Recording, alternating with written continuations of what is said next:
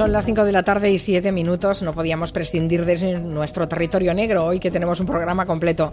Eh, sí que tendremos que prescindir de Manu Marlasca que esta semana está librando. Pero tenemos a Luis Rendueles. Buenas tardes, Luis. Hola, Mari Carmen, ¿qué tal? Nos han dejado solos. Bueno, haremos lo que podamos. bueno, solos y con un montón de gente. Espero que esté esperando escuchar lo que nos va a contar hoy Luis Rendueles en el territorio negro. Por cierto, que estás en Gijón. ¿Qué tal tiempo por ahí? Pues 26 grados, demasiado calor para lo que, para lo que estamos sí, aquí. no, para lo que estáis acostumbrados vosotros. Sí, hoy aprieta, hoy aprieta, Un verano de, playa. Insólito. Hoy sí, insólito, efectivamente. Insólito. Bueno, vamos a hablar eh, de esta historia que la verdad es que es bastante inquietante. Em, nada más cumplir 18 años, Patricia Aguilar Poveda, que será nuestra protagonista, es una joven de Elche, la provincia de Alicante, se fue de casa de sus padres. Era 7 de enero y les dijo que iba a celebrar el cumpleaños de un amigo. En realidad se iba sin fecha de regreso y a Perú. Hoy en este último territorio negro de la temporada con Luis Rendueles vamos a saber cómo ha sido y qué se sabe de esa odisea de Patricia y también la de sus padres por recuperarla. Dicen de las garras de un gurú y de un grupo sectario. Vamos a empezar por el 7 de enero. Patricia Aguilar Poveda, 18 años recién cumplidos, les dice a sus padres que se va a pasar la noche a una casa de campo donde celebra el cumpleaños de un amigo y no va a volver. No, no volvió. Los padres, Alberto Aguilar y Rosa Poveda, van a descubrir después, la mañana siguiente, que Patricia se había llevado el ordenador portátil, se había llevado su teléfono móvil y también unos casi 6.000 euros de la recaudación del negocio familiar que guardaban esos días en, en casa. Desde su teléfono móvil les envía un mensaje unas horas después, bastante enigmático y un poco ya extraño. Eh, solamente pone estaré bien, os hablo en horas. Pero luego ese teléfono móvil de Patricia se apaga para siempre. Con estos datos es evidente que estamos ante una huida voluntaria y los padres empiezan una búsqueda desesperada de su hija. Empiezan, claro, pues eh, por lógica, por los amigos de Patricia. Sí, lo que van encontrando no les tranquiliza demasiado, porque Patricia no había ido a ningún cumpleaños aquella noche, la noche en que se va de casa. Una amiga suya les cuenta después a los padres que Patricia había gastado mucho dinero últimamente, en los últimos meses, en una tienda de Alicante especializada en toda clase de material y libros esotéricos. Y los padres miran también en la habitación de su hija, desaparecida, claro, supongo, ¿no? Para ver qué es lo que tiene ahí. Claro, y encuentran todavía más material de ese tipo, ¿no? De esotérico, del fin del mundo, etcétera. Todos los apuntes del Instituto de Patricia, la agenda personal, todo está lleno de anotaciones con rituales, versículos, salmos y símbolos de todo tipo. Los padres van a la policía y descubren que se trata de un grupo latinoamericano, con, con origen latinoamericano, que se llama Gnosis. En una especie de diario, Patricia había escrito los rituales que ella tenía que ir cumpliendo poco a poco. ¿no? Misa agnóstica, ritual de bautismo, ritual de lavatorio de pies, ritual de matrimonio incluso. En otra hoja, más preocupante para los padres, escribió trámites para casarse en Perú y añadió requisitos legales que tenía que cumplir para su boda allí, ¿no? partida de nacimiento, pasaporte, certificado de soltería. Tenía Patricia muchas otras notas en papelitos y lo que tienen en común estos papeles es que tienen 25 centímetros exactamente de ancho y están quemados por los extremos, como mandan todos los preceptos de la, de la Orden de la Gnosis. Pero Gnosis es un grupo legal, está registrado en España, ¿es un grupo peligroso? Bueno, España es uno de los países más garantistas en cuanto a libertad religiosa. Y sí, en, España la gnosis está registrada casi siempre como un instituto de antropología Samael y Litelantes. En su página web aseguran que practican la religión, ellos dicen, sabiduría de los primeros tiempos de la humanidad. En España hay unos 150 centros gnósticos, uno de ellos está en Elche, la ciudad donde vivía Patricia con sus padres, y hay también una iglesia gnóstica en Murcia. La Red Iberoamericana de Estudios Sectas lo que dice es que en España habría como siete ramas distintas de la gnosis, y que operan como asociaciones culturales. Dan cursos de yoga, de meditación, también de autoayuda, pero a la vez lo van mezclando y propagan teorías peligrosas, incluso demoníacas.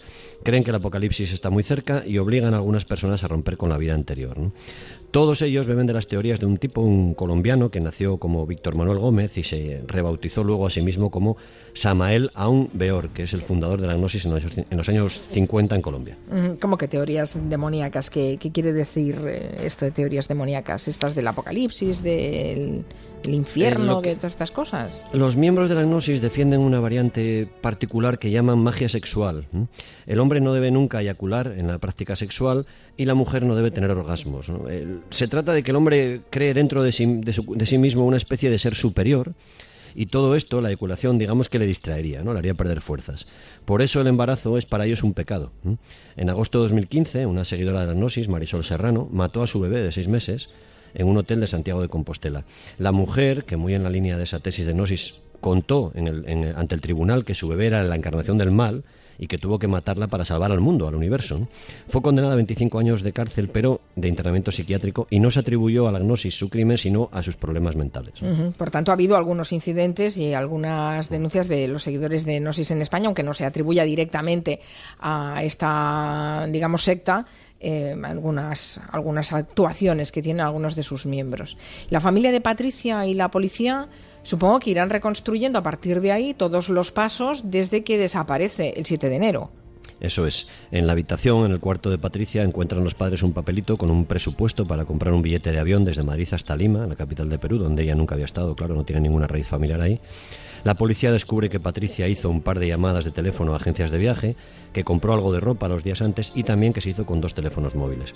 Comprueban que finalmente Patricia aquella noche, la noche que se va de casa, viaja en tren hasta Murcia, donde pasa la noche en un hotel, la familia cree que se reunió allí con algún hombre de, la gnosis. El día 8 regresa hacia Alicante y coge un avión allí. Hace ese avión donde va Patricia hacia escala en Madrid y finalmente sigue viaje hasta Lima. Puede imaginar fácilmente la desesperación de sus padres y de su familia que no deja de buscar a Patricia. ¿Y ella ha dado señales de vida desde que se fue? Sí, sí. Ella envía algunos mensajes de voz bastante extraños. En uno de ellos, por ejemplo, les cuenta a sus familiares que hay tres teléfonos de la familia que están intervenidos, dice ella, por un aparato militar ruso. En otro email que les envía, cinco días después de fugarse, con los 6.000 euros de la, de la familia, quien dice ser Patricia escribe con un estilo muy extraño, ¿no? y lo voy a leer. Dice, no os preocupéis, antes de que salga Rajoy del gobierno, vuelvo a casa a presentarte a tu nieto. Te mando saludos de tu yerno, sin querer has colaborado en una buena causa y como la parábola cristiana del buen talento, el Señor paga el 101% menos el 21% de IVA. Sí, francamente raro. Además, bueno, la manera de contar el tiempo también es bastante rara en este mensaje. ¿Lo escribió ella? Eh, ¿Se sabe, se sabe si lo escribió ella? ¿Y con quién se fue a Perú? Todo indica que hay otra mano que guía ese, mensaje, ¿no? que se cerraba incluso con una frase escrita en valenciano, que es un idioma que Patricia no usaba incluso suspendía en, las clases en el instituto. ¿no? no hay yerno de, la familia, ni evidentemente Patricia tenía un niño que se sepa, ni nieto, todo parece un intento de despistar a los padres, ¿no? a los que apuntaba que estaba haciendo. la, la, excusa de Patricia para marcharse es que ella va a hacer una especie de vuelta a Europa en caravana. ¿no? La primera pista real sobre ella, la primera imagen suya, llega meses después de su desaparición, llega el 18 de marzo de este año y fue muy inquietante para su familia. Sí, ¿por qué? ¿Dónde, dónde estaba y cómo se tomó esa imagen de, de Patricia? Pues está tomada en un avión que viaja hacia Santiago de Chile y el comandante del vuelo y una azafata avisan a Interpol y también a la Asociación SOS Desaparecidos, que está colaborando mucho en la búsqueda de Patricia, y lo que cuenta el piloto del avión y una azafata es que hay una chica muy joven, y dicen textualmente, parece que va dopada y balbucea. Con ella va un tipo mayor que la acompaña, que no la deja sola, que va con ella incluso al cuarto de baño y que no la permite hablar con desconocidos.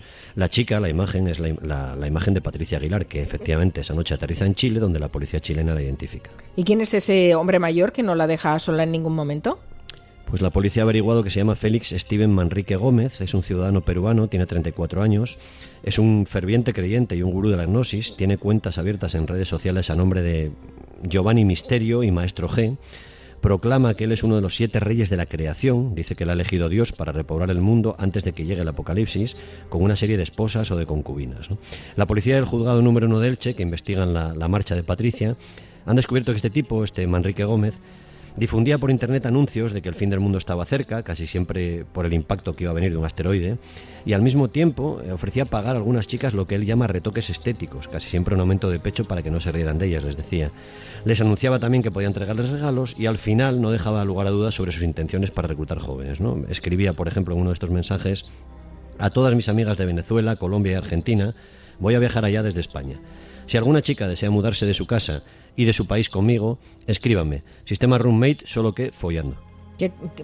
es alucinante lo que estás explicando, Luis. Supongo que la policía chilena y la, y la policía peruana tomaron declaración a este tipo, al tal Félix Steven, el séptimo rey de la creación, y a Patricia se la encontraron con él.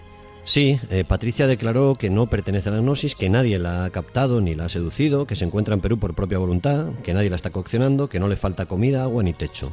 Y ante la policía explicó que Félix Steven es su amigo, que él la acompaña y la asesora, dice ella, desde que llegó a Perú. La policía le preguntó si tenía relaciones sexuales con ese hombre, pero ella eligió no contestar. ¿Y el hombre qué dice? Bueno, se presenta ante la policía chilena y peruana como un dirigente de una ONG que él llama Acoracom Dice que es una ONG dedicada a temas sociales desde hace unos siete años y lo que cuenta es que conoció a Patricia por internet, que ella le contó que quería viajar a Perú para trabajar en asuntos sociales y que se conocieron físicamente en enero, que coincide con la, con la fuga de ella de su casa. Hay un reportaje de la periodista Vanessa Lozano en la revista Interview que difundió esas imágenes y esos testimonios y hablaba incluso de cómo era la vida de Patricia con su amigo en un piso de Lima.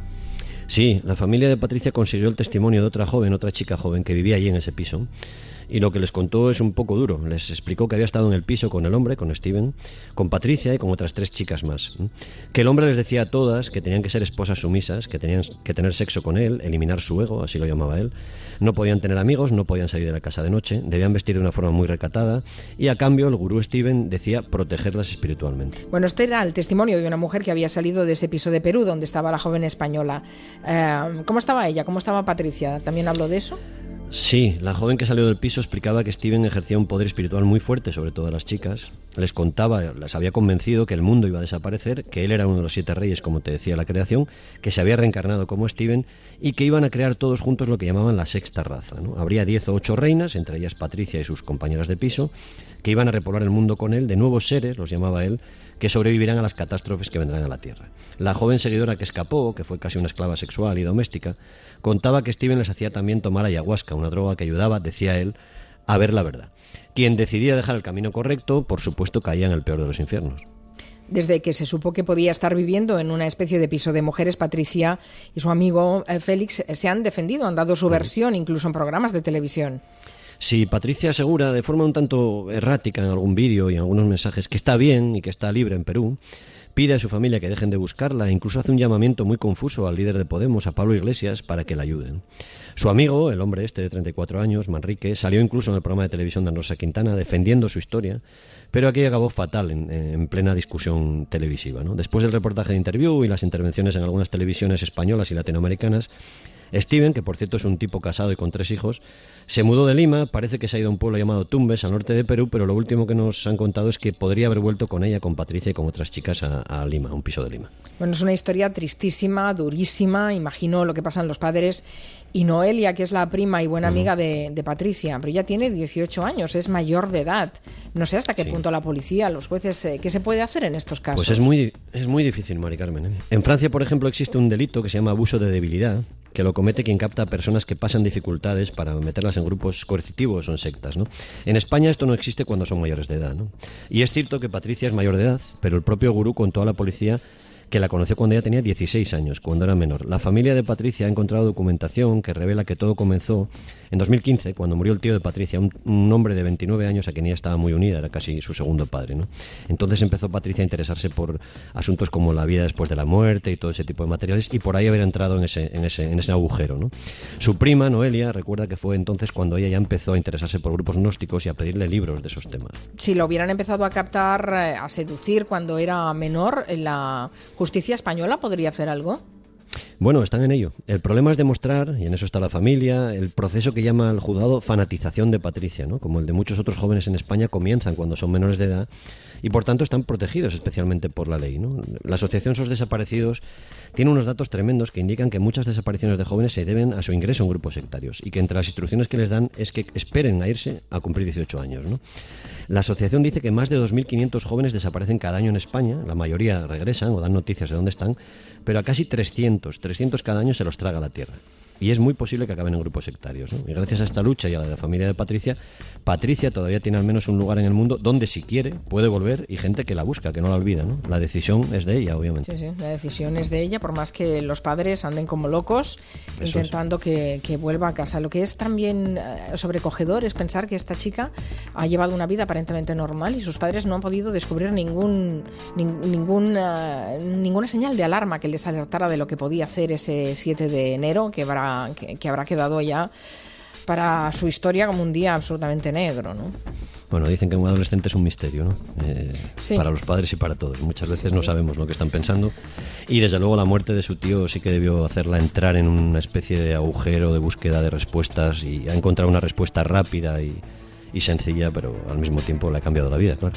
Bueno, inquietante esta historia, esperemos que acabe bien en la medida de lo posible. Luis Rendueles, muchas gracias. Es nuestro último territorio negro esta temporada. Sí, eso dicen. Volvemos en septiembre. Muy bien, buen verano. Bueno, el 28 de agosto, de hecho, el 28 de agosto. El 28 de agosto, esto es explotación laboral. Te haremos dejar la playa. buen verano a los oyentes y a vosotros y muchas gracias. gracias. Un beso para ti y otro para Manu si hablas con él. Hasta luego. Muy bien, adiós.